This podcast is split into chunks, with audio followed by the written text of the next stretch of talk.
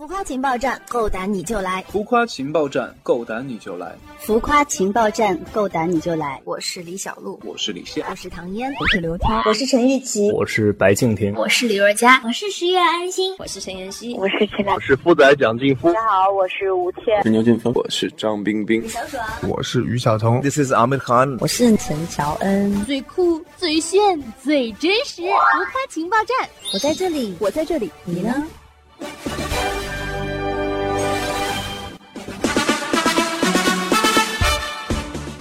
到由浮夸工作室和超级星饭团联合出品的浮夸情报站，当当！我是本站的唯一女主播兔小慧，么么哒！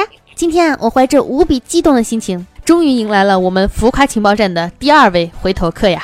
也不卖关子啦，请我们的回头客小哥哥来做一下自我介绍吧。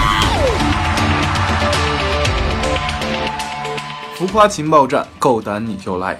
嗨，浮夸情报站的听众朋友们，大家好，我是吕现。我主演的网剧《河神》正在爱奇艺热播中，请大家多多支持哟。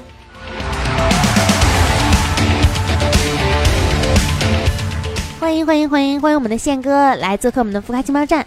在《河神》和《法医秦明》呢，都是那种玄幻类型的剧，嗯，但是感觉就是非常非常的不一样的。你觉得这两部剧的本质上有什么区别吗？对他们本质上就有区别。呃，我觉得《法医秦明》是一个现代都市的这种刑侦剧，所以它的其实故事主要讲如何破案。那么其实剧情就是真正的这个人物之间的情感方面的东西可能会少一点。但是河神其实它就是真的是以故事为轴线，然后一直在往下发展。呃，它对于就是可能人物的各种关系，包括呃。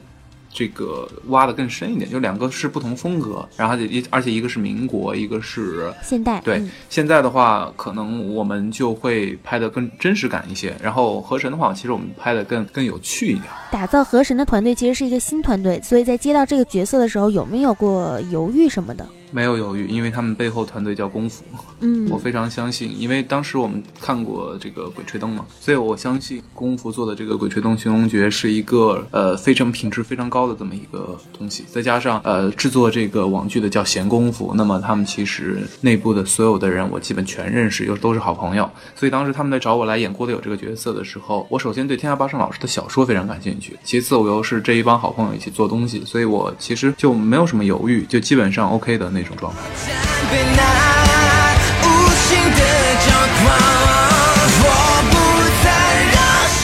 这部戏涉及到很多的潜水戏，你本身的水性好吗？没有人敢说自己水性好，对，因为淹死都是会水的，对，就是只能说还可以吧，凑合。然后因为呃自己喜欢游泳，所以平常去健身房也都会以游泳作为有氧的一个主要项目。那有没有什么更加的下功夫去在这个水里？会，我们在拍摄的前两个月，我一直在健身，保持身形，嗯、然后在前一个月，我一直是在保持呃去。一个很好的一个游泳池，然后大概有三米深那种，然后去练那个扎猛子，练自由潜，练那种憋气。所以当时为了这个角色，其实做了水下的准备很多。拍摄的时候最大的困难是什么？嗯，困难是两方面吧。一方面是我们刚才聊的这个水性，这个水性真的就是我们拍摄起来难度还是非常大的，因为大家都没有这之前的经验嘛。然后再加上大家拍的时候，其实我们是下去水了之后。呃，是带着呼吸器下去的，然后导演喊开机了之后，我们扔掉呼吸器开始演。那其实水下的戏量很多，它有很多镜头要切，所以你每一条都只能来一遍，然后你必须得浮出来，然后深吸深呼吸，然后再做调整。因为水下其实它的阻力啊，包括它的浮力都非常大。那你在水下的工作拍摄其实是陆地上的三倍的一个体力消耗，所以就水下拍摄是一个比较困难，就是说整个拍摄这个这个行为是困难的。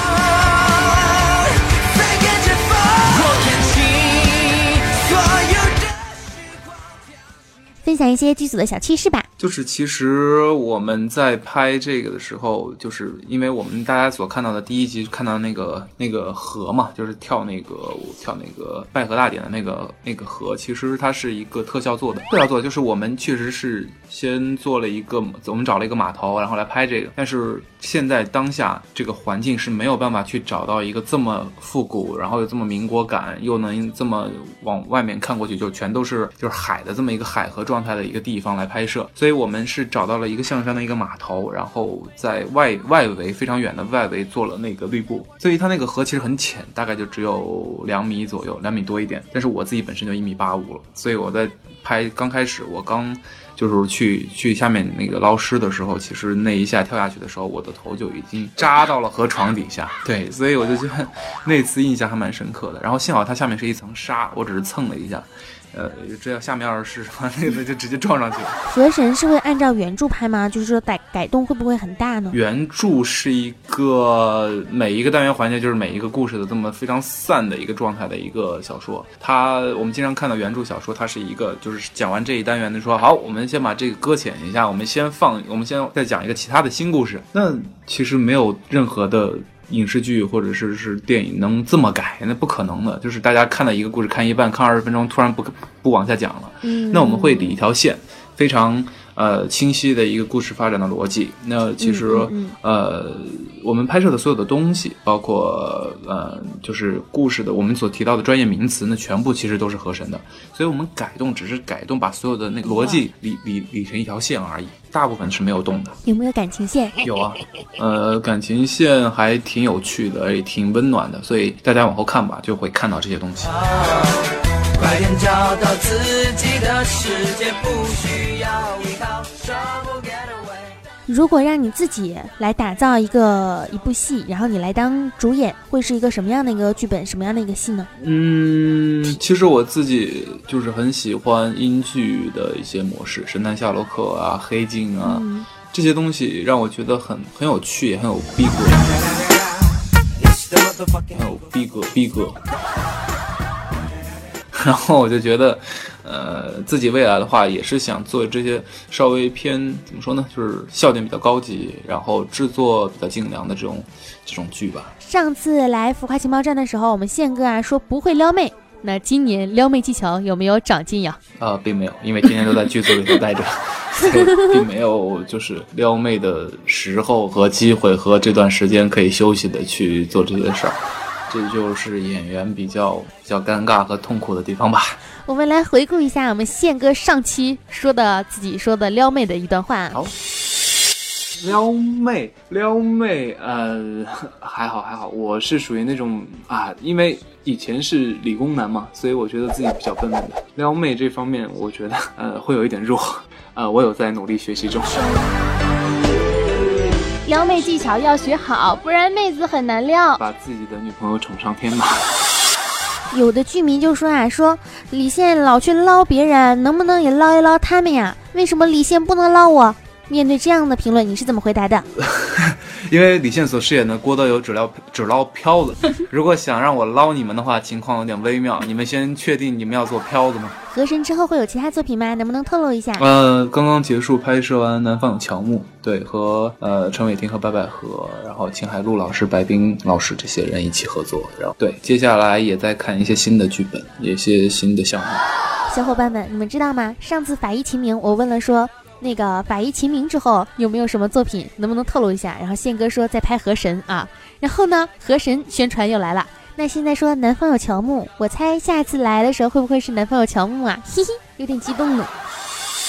啊，目前正在拍一个功夫影业的项目叫河神啊，明年的七月份、八月份也会在爱奇艺播出啊，大家也可以期待。